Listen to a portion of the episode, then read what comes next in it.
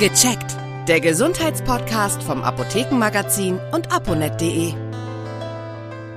Herzlich willkommen, mein Name ist Uli Harras und ich bin verbunden mit der Redaktion von aponet.de und dem Apothekenmagazin und dort mit Natascha Koch. Hallo Frau Koch. Hallo Herr Harras. Wir haben ja ein sonniges Thema heute, nämlich äh, Sonnenschutz, aber nicht nur so für uns, sondern ganz besonders auch für die Kinder. Warum benötigen Kleinkinder besonderen Sonnenschutz, Frau Koch? Ja, das hat äh, mehrere Gründe. Also zum einen ist es ja so, ähm, haben Sie ja gerade auch schon angedeutet, also Sonne beziehungsweise die UV-Strahlen der Sonne, die richten immer Schaden an, wenn sie in unsere Haut mhm. eindringen. Das ist erstmal ganz egal, wie alt wir sind, ob Kinder, Jugendliche mhm. oder Erwachsene. Also Sonnenschutz ist immer wichtig. Und die Besonderheit bei ganz kleinen Kindern ist zum einen, dass die Haut noch gar keinen sogenannten UV-Eigenschutz entwickelt hat. Also das kann man so ein ah. bisschen damit vergleichen, wenn wir nach einem langen Winter im Frühling das erste Mal wieder mit T-Shirt rausgehen an einem sonnigen Tag und eigentlich ist es noch gar nicht besonders heiß, aber wir bekommen ja. trotzdem einen Sonnenbrand. Das kennen Sie vielleicht. Ja, klar, das kennt man. das liegt einfach daran, dass die Haut die Sonne nicht mehr so gewöhnt ist nach der dunklen Jahreszeit und deswegen eine sehr ja. kurze sogenannte Eigenschutzzeit hat. Und Babys beziehungsweise Säuglinge sind die Sonne ja nun überhaupt nicht gewöhnt und haben zusätzlich eben auch noch eine besonders dünne Haut im Vergleich zu Erwachsenen und das macht es der Sonne dann ganz besonders leicht, wirklich tief in die Haut einzudringen und da eben auch schon in ganz jungen Jahren Schaden anzurichten. Und deswegen gibt's eben von Kinderärzten auch die Empfehlung, das kennen sich ja die meisten Eltern auch, dass man Babys unter zwölf Monaten am besten überhaupt keiner direkten Sonne aussetzt, sondern immer darauf achtet, dass eben ausreichend Schatten vorhanden ist. Und ich erinnere noch dunkel oder sonnig, äh, selbst als Papa, das reicht, wenn man den Kinderwagen in der Sonne, selbst wenn sie noch nicht so heiß ist, mit dem Kleinkind, mit dem Säugling, einfach mal stehen lässt und, oh, und, und 20, 30 Minuten vielleicht den Frühling, den Sommer oder den Herbst genießt und das kann schon zu viel sein. Liege ich da richtig? Ja, genau. Also das geht tatsächlich ganz schnell. Da muss man eben gerade bei Babys besonders aufpassen. Ab zwölf Monaten beziehungsweise ältere Kleinkinder, die dürfen dann natürlich auch mal in die Sonne gehen, aber eben nur, wenn sie wirklich Sonnencreme aufgetragen haben beziehungsweise langärmelige Kleidung tragen. Also da muss man auf jeden Fall drauf achten. Da kommen wir noch im Speziellen drauf zu. Bleiben wir erstmal bei den Sonnencremes. Dort ist ja ganz wichtig dieser Lichtschutzfaktor, 30, 20, 50. Da würde ich mich freuen, erklären Sie mir erstmal den. Was hat das zu bedeuten? Der Lichtschutzfaktor, das äh, wissen vermutlich die meisten, je höher der ist, desto besser schützt die Sonnencreme. Also ganz konkret ist es so, dass dieser Faktor anzeigt, wie sich die Eigenschutzzeit der Haut durch das Auftragen verlängert. Ah. Diese Eigenschutzzeit, die ist von Mensch zu Mensch verschieden und die hängt eben vom Hauttyp ab. Also jemand mit einer sehr hellen mhm. Haut und hellen Haaren hat meistens auch nur eine relativ ja. geringe Eigenschutzzeit und kann vielleicht ohne Sonnenschutz sagen wir mal, zehn Minuten in die Sonne gehen, ohne dass er einen Sonnenbrand bekommt. Ja. Mit einem Lichtschutzfaktor 30, wenn man den aufträgt, verlängert man diese Zeitspanne um das 30-fache, also um 300 Minuten. Okay. Genau, bei jemandem, der jetzt von Natur aus einen dunkleren Teint hat oder dunklere Haare, dunklere Haut, der kann mit Sonnenschutz auch ein bisschen länger in die Sonne, ohne sich zu verbrennen. Aber gerade bei Kindern ist es eben so, da ist wirklich, desto höher der Lichtschutzfaktor, desto besser. Also 50 oder 50 plus gibt's ja auch. Damit kann man ja. da als Eltern nichts falsch machen. Das haben wir immer eingepackt und bringen das bis heute. Also unsere Kinder sind sieben und zehn, also da, da sind wir auf der sicheren Seite, obwohl die nicht so empfindlich sind, aber wir haben sehr gute Erfahrungen gemacht, weil wir auch gerne am Strand liegen, Sonnenstrandurlaube machen und dergleichen und da muss man schon drauf achten, dass das stimmt.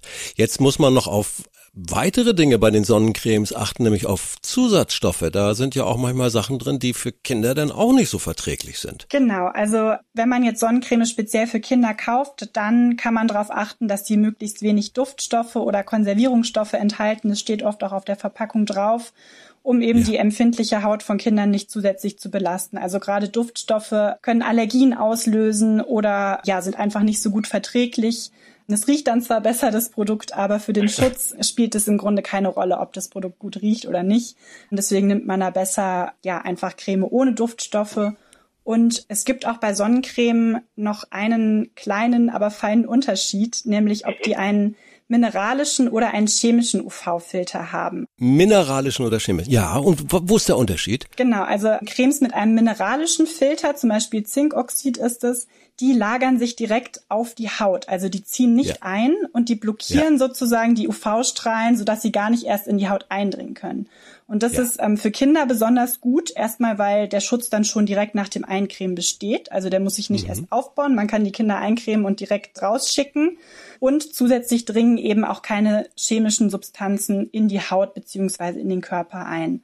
Ähm, ja. der Nachteil ist so ein bisschen, das kennen Sie vielleicht auch, dass man dann nach dem Eincremen so eine weiße Schicht auf der Haut hat. Die will dann partout nicht einziehen, aber das ja. ist so gewollt. Und das liegt eben daran, dass die Sonnencreme einfach die UV-Strahlen blockiert. Produkte mit einem chemischen Filter, also die funktionieren ein bisschen anders. Die dringen mhm. wirklich in die Haut ein, die ziehen auch ein und ähm, die funktionieren dann so, dass sie die UV-Strahlen beim Eintreffen auf die Haut in Wärme umwandeln. Also die haben einen ganz anderen Wirkmechanismus. Yeah. Und bei denen muss man darauf achten, dass sie ein bisschen Zeit brauchen, um wirklich zu schützen. Also die müssen ihre Wirkung erst entfalten steht auf der Verpackung drauf. Meistens dauert das 20 bis 30 Minuten. Wow, so lange. Genau, da muss man sich dann einfach bewusst sein, wenn man die verwendet ähm, und direkt rausgeht, dann schützen die einfach noch nicht sofort. Wir sind schon beim nächsten Thema, was ich mir so notiert habe, nämlich wie cremt man Kinder richtig ein? Also, dass man sich auch falsch eincremen kann. Ich hoffe, ich kriege jetzt kein schlechtes Gewissen, äh, weil ich habe mich da im, im, im Detail nie drum gekümmert. Was raten Sie? Also am besten mit viel Creme. Ähm, das gilt nicht nur für Kinder, sondern für jeden. Weil das Problem mit Sonnenschutz ist ja häufig, ähm, dass wir einfach zu wenig Produkt benutzen. Also Sonnencreme ist ja kein Pflegeprodukt, das man ganz dünn aufträgt, sondern es soll ja schützen und da gilt dann wirklich viel hilft auch viel. Also ja. als Faustregel kann man sagen, für jede Körperregion, also fürs Gesicht oder den Arm, den Brustkorb, den Bauch, nimmt man am besten einen Strang Sonnencreme in der Länge einer Hand. Also von der Spitze des Mittelfingers bis zur Handwurzel. So einen ja. Streifen nimmt man für jede Region und geht dann immer so weiter. Ja. Das ist eigentlich eine ganz gute Faustregel. Und da merkt man dann auch, dass die Packung Sonnencreme vielleicht gar nicht mehr so lange hält. Aber da hat man dann auf jeden Fall alles richtig gemacht.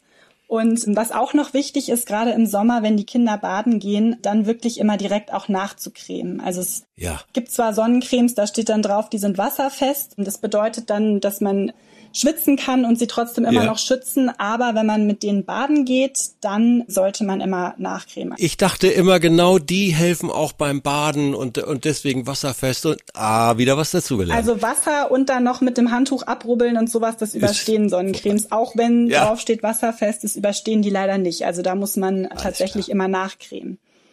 Und dann haben wir noch den Bereich äh, Kleidung. Die schützt ja auch, das haben wir auch immer gerne mit Cappies und mit einem kleinen äh, Ganzkörperanzug, hätte ich beinahe gesagt. Sehr leicht natürlich, im Sommer ist es heiß, da sollen die Kinder ja nicht unnötig schwitzen. Also, aber jetzt nochmal von Ihnen die Tipps. Welche Kleidung schützt vor UV-Strahlung? Genau, also Sie haben es gerade schon gesagt, prinzipiell schützt jede Kleidung auch vor UV-Strahlen, also auch ein mhm. ganz normales T-Shirt oder Sonnenkappe.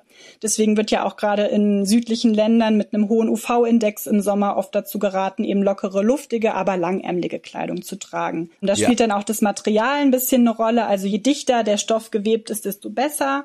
Aber ja. mittlerweile gibt es auch so spezielle UV-Schutzkleidung, vor allem gerade für Kinder.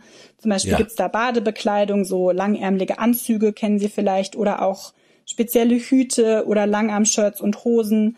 Und die Sachen, die haben dann einen sogenannten UV Protection Faktor, also einen UPF. Das ist sozusagen mhm. das Pendant zum Lichtschutzfaktor von Cremes. Mhm. Der gibt dann genauso an wie der Lichtschutzfaktor für Cremes, wie lange man mit der Kleidung in der Sonne sein darf, ohne dass es der Haut schadet. Also das kann man tatsächlich zusätzlich verwenden. Da gibt's auch so verschiedene Standards von dieser Kleidung. Und einer ist da ganz besonders zu empfehlen, nämlich der UV-Standard 801 heißt Aha. der. Ziemlich gut, weil der nämlich die Kleidung ähm, und die Schutzwirkung im Vorfeld unter ganz realen Bedingungen testet. Also auch im gewaschenen und im nassen Zustand, was ja gerade bei ja. Badekleidung wichtig ist. Ja. Also da ist man auf der sicheren Seite, wenn man das dann auswählt. Ja, ist fast schon ein bisschen zu viel zu merken, aber Sie können es ja im Apothekenmagazin und auf abonet.de nochmal nachlesen. Herzlichen Dank, Natascha Koch aus der Redaktion von abonet.de und das Apothekenmagazin. Das waren richtig gute Tipps. Jetzt sind wir geschützt, Frau Koch. Vielen Dank, Herr Harras. Gerne. Jo, tschüss, bis zum nächsten Mal. Tschüss, bis zum nächsten Mal. Vielen Dank fürs Zuhören. Vergessen Sie nicht, unseren Podcast zu abonnieren. Und viele weitere Tipps und Informationen für Ihre Gesundheit lesen Sie online auf www.aponet.de und alle 14 Tage im Apothekenmagazin, das Sie kostenlos in Ihrer Apotheke bekommen. Bis nächste Woche zur neuen Folge von Gecheckt, der Gesundheitspodcast vom Apothekenmagazin und aponet.de.